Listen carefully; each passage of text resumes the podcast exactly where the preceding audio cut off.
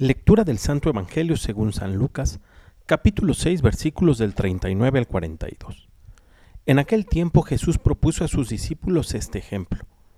¿Puede acaso un ciego guiar a otro ciego? ¿No caerán los dos en un hoyo? El discípulo no es superior a su maestro, pero cuando termine su aprendizaje será como su maestro.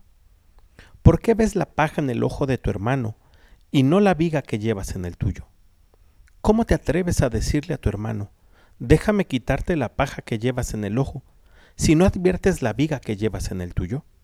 Hipócrita, saca primero la viga que llevas en tu ojo, y entonces podrás ver, para sacar la paja del ojo de tu hermano. Palabra del Señor.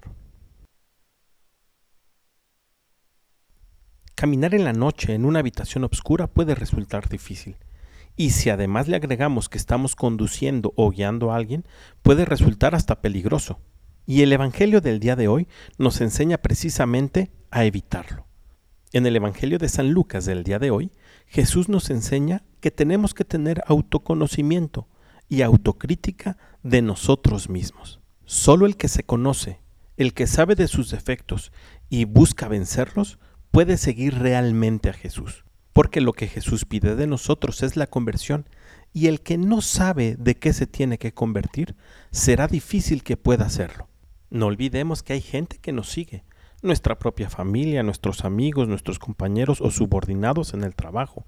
Pidamos al Espíritu Santo, por ellos y por nosotros mismos, que Jesús nos enseñe a ver cuál es la viga que atraviesa nuestro ojo. Que tengas un muy buen día y que Dios te bendiga.